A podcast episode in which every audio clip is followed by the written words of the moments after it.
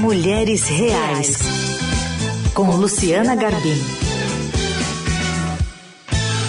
A Luciana Garbim já está conosco aqui para a coluna de toda segunda-feira. Tudo bem, Lu? Bom dia.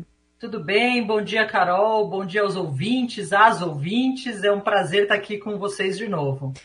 Hoje a gente tem uma convidada para continuar um papo que a gente começou na semana passada, quando a Lu falou sobre narcisistas, né, relacionamentos com pessoas que têm essas peculiaridades de comportamento, que a gente vai entender um pouquinho me melhor a partir de agora. Também com a Simone Veloso, que é terapeuta, psicanalista clínica e sobrevivente, não sei se dá para dizer assim, Simone, de quatro relacionamentos narcisísticos. Tudo bem? Bom dia. Tudo bem? Bom dia, Carol. Bom dia, Luciana. Bom dia, ouvintes. Dá, dá para falar assim, sobrevivente. Não é uma bandeira que eu gosto muito de levantar, mas é um fato. Acho que a pessoa, primeiro, ela é vítima, né? E quando ela se torna consciente, ela passa a ser sobrevivente. Então, tá, tá certo. A gente estava levantando aqui na semana passada alguns dados, né? Enfim, até para municiar as, as mulheres que às vezes entram sem ter uma noção exata do que está acontecendo ali naquele início de relacionamento, cheio de, de atenção, né? Muito envaidecedor para a mulher ser, se seroneado. E depois isso se torna uma armadilha com o passar do tempo. Queria que você contasse um pouquinho para a gente como é que é possível notar, especialmente nessa época de relacionamentos até muitas vezes por vias não diretas, né, não pessoalmente, mas sociais ali, de internet e tal, para tentar encontrar esses sinais ali no início de, de um relacionamento que tem esses perfis. Bom, a gente tem que pensar que assim, o narcisista, né, uma pessoa que tem o transtorno de personalidade, personalidade narcisista, é uma pessoa focada nela, tá? Então, primeiro que isso pode ser tanto homem quanto a mulher, isso é indiferente. E essa pessoa, ela vai estar sempre em busca de suprimento. E o suprimento é essa carga emocional, essa devoção. O narcisista, ele precisa de atenção. Então, ele vai criar um jeito disso acontecer. E isso acontece dentro de um ciclo. Esse ciclo, ele vem com algumas etapas. Então, a gente consegue identificar, na verdade, a gente não vai saber se a gente está lidando com um narcisista, né? A gente vai entender se o ciclo está acontecendo. Então, a, os sinais são, primeiro, isolamento. Essa pessoa ela vai ser isolada do contexto social. E isso sempre vem numa narrativa de, numa justificativa de que é melhor para o relacionamento. É, as pessoas têm inveja da gente, do nosso amor. É sempre um amor muito pautado, assim, na, um amor que nunca aconteceu antes. A pessoa ela vai ser levada a acreditar que ela está tendo uma experiência única. E de fato, no começo ela vai ter essa sensação, porque por conta do espelhamento. Então o narcisista ele começa a fazer exatamente o que a pessoa quer que ela faça. Então a experiência no começo é muito prazerosa. Então no começo ela vive um love bombing ali, uma, uns três, quatro meses mais ou menos, ela vai ter uma experiência muito legal com esse narcisista. Ele vai dar tudo o que ela quer, ele vai projetar tudo o que ela quer e isolado das pessoas. Então a vítima vive esse cenáriozinho de amor ali e começa a ficar longe das pessoas que ela ama, longe das pessoas que ela convive. E aí já começa também uma desvalorização, mas é, é tudo muito sutil. O jogo com o narcisista é muito sutil.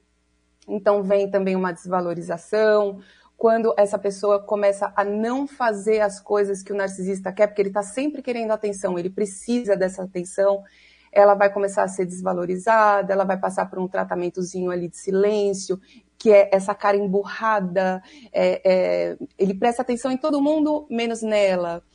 Essa pessoa começa a sofrer micro descartes, então do nada fala com todo mundo e some para essa pessoa. Então a vítima ela começa a passar várias vezes. Então ciclo a gente tem que pensar em repetição, várias vezes acontecendo, essa pessoa isolada de um contexto e não conseguindo sair cada vez mais dependente da figura do abusador e uh, perdendo a capacidade de gerir a própria vida. Então ela começa a ficar orbitando em torno do abusador.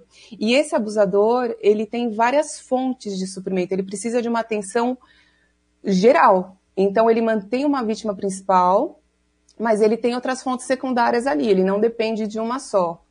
É um jogo muito complexo, mas a gente vai ter, perceber então, pelo love bombing que é intenso, pelo isolamento que é intenso, pela desvalorização que começa a ser intensa, um tratamento de silêncio que é intenso, descarte que aparece várias vezes, e depois sugar essa pessoa de volta. Então ele joga fora e ele puxa de volta, joga fora e puxa de volta. Acho que basicamente isso compõe o ciclo de uma pessoa que vive com, com um narcisista. Simone, assim, muitas vezes a pessoa não identifica isso, né? Por exemplo, você falou, você estudou sobre isso, você viveu uhum. isso, então você foi pesquisar sobre isso. Mas eu imagino que muitas pessoas passem, né, vivam esse tipo de relação, mas não consigam nomeá-la, né? Não consigam identificar ou mesmo não conheçam esse transtorno de personalidade narcisista. O que você recomendaria para quem está ouvindo a gente, que está se identificando com alguns desses sinais? O que, que, as pessoas podem fazer? O seu canal, por exemplo, que é Narciso, o seu espelho quebrou, acho muito interessante, porque você responde a muitas questões né, que chegam, você conta relatos. É, dá para gente um passo a passo, assim, de quem se identificar nessa relação, o que, que pode fazer para poder entender mais sobre esse transtorno e procurar ajuda?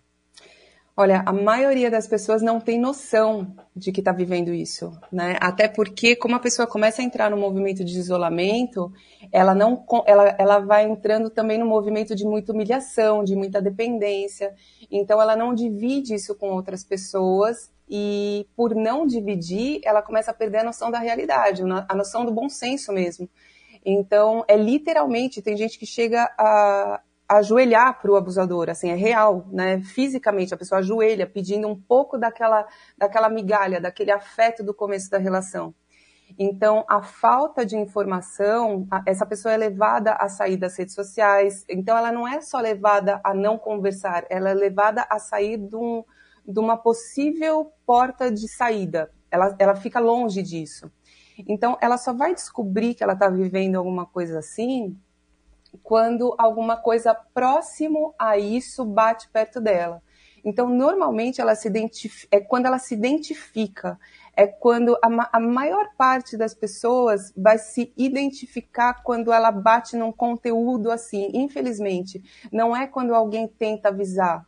Quando alguém tenta avisar, essa pessoa ela tá tão afundada que ela não ouve mais. Então, uma pessoa de fora não consegue puxar. Mas quando ela cai num conteúdo minimamente onde ela fala, cara, isso é o que eu vivo, por isso que eu acho que o canal funciona. Porque no canal uh, eu tento, pelo menos, colocar ali explicando como as coisas acontecem. Então, quando a, a pessoa ouve, ela vai se identificando né, com os relatos, ela vai se identificando.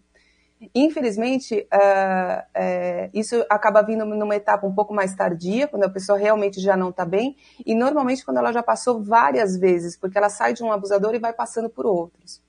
Agora, quando ela se descobre, a gente já fala, cara, isso já é metade do caminho, né? Porque a pessoa só sai quando ela descobre. E aí a gente entra num outro processo, né? Quando a pessoa descobriu, ela precisa duas coisas: entender muito sobre o tema, porque é um jogo. O, o, o universo narcisista é um jogo onde só o abusador sabe as regras, mas só a vítima vai poder encerrar a partida. Então, é quando ela entendeu minima, minimamente o que ela está vivendo, ela precisa entender sobre o tema e entender sobre ela mesma. Então, é buscar um processo terapêutico para poder fechar a porta. Para poder sair disso, ela precisa traçar um plano de saída. Não é simples, o abusador não vai querer deixar ela sair. Ele vai fazer de tudo porque ela é uma fonte de suprimento. Ele vai fazer de tudo para que ela permaneça. E ela e quando ela entendeu o que ela está vivendo, ela tem que ser rápida, porque ela inevitavelmente ela vai mudar o comportamento dela e ele vai mudar a estratégia. Falando assim, a gente pensa, quem vê de fora e não vive isso, vai falar, gente, mas que papo de maluco, né? Porque é tão surreal. Mas quem vive isso fala, caramba, é isso que eu tô vivendo, é um jogo, é um é. jogo. Então, é, a pessoa precisa, precisa de ajuda. Não é, não é uma coisa que a pessoa sai fácil. Uhum. É, eu, eu, queria ter uma fórmula mais simples para dizer, nossa, é super tranquilo, siga esse beabá que você vai conseguir sair, mas infelizmente não é. Uhum. A pessoa precisa adotar o contato zero, ela precisa não ter contato com esse abusador, não ter contato com macacos voadores, né, que são familiares, amigos desse abusador, porque eles vão tentar puxar de volta. E olhar para si mesmo, para entender por que entrou, né, acho que essa é a parte fundamental. Está chegando ao final aqui da nossa conversa com a Simone Veloso, mas queria ainda te perguntar, Simone, se, por exemplo, narcisistas, eles fazem isso premeditadamente, ou eles também são vítimas de uma patologia, E se mulheres podem desenvolver esse transtorno narcisista tanto quanto os homens? Homens e mulheres. Estatisticamente, homens uh, têm mais, né, uh, desenvolvem mais esse transtorno, mas homens e mulheres podem desenvolver. É, eles fazem, o abuso é feito de forma consciente. Então, eles fazem isso, tanto, isso, tanto é que eles fazem isso uh, escondido, né? Isso não é feito à luz do dia para as pessoas, quem vê de fora acha que tudo vai muito bem, obrigado. Isso acontece dentro dos lares, no ouvido da pessoa, é um abuso silencioso. Então, é sim feito de forma consciente, mas não que seja uma coisa premeditada. O narcisista faz isso por uma necessidade de manutenção da grandiosidade dele. Então, ele não raciocina para fazer necessariamente mal para atingir outra pessoa. Ele faz isso porque ele precisa mas ele faz isso de forma consciente porque ele sabe o que ele está fazendo. E aí a dificuldade de procurar ajuda porque ele não acha que está fazendo nada errado. Exato, ele não se vê necessitado de ajuda. Uhum. Então, hoje não existe um remédio que trata isso, então não existe uma cura para isso. E como ele não se vê necessitado de ajuda, assim fica o problema. O problema é transferido para a vítima. Acho que, Carol, então, como a gente falou na semana passada, é por isso que a gente precisa conhecer, né? Saber que existe esse Exato. tipo de transtorno, para que se a gente se deparar com alguém na família, nas relações sociais, nas relações amorosas, a gente saiba, né, como funciona esse processo, como funciona esse jogo que a Simone falou, a gente possa se preparar e a gente possa se tratar, né? Se a gente for vítima de uma relação dessas. Super. Aliás, então fica essa dica aqui do canal Narciso Seu Espelho Quebrou, protagonizado aqui pela Simone Veloso, que também explicou pra gente todos esses gatilhos, enfim, e um pouco dessa personalidade do, do narcisista. Ela que é terapeuta e psicanalista clínica também. Simone, obrigada pela conversa conosco aqui, viu? Volte sempre. Eu que agradeço, obrigada pelo espaço. Acho que quanto mais a gente falar sobre isso, mais as pessoas vão poder se proteger cuidarem das mentes, dos corações delas e ficarem bem. Obrigada.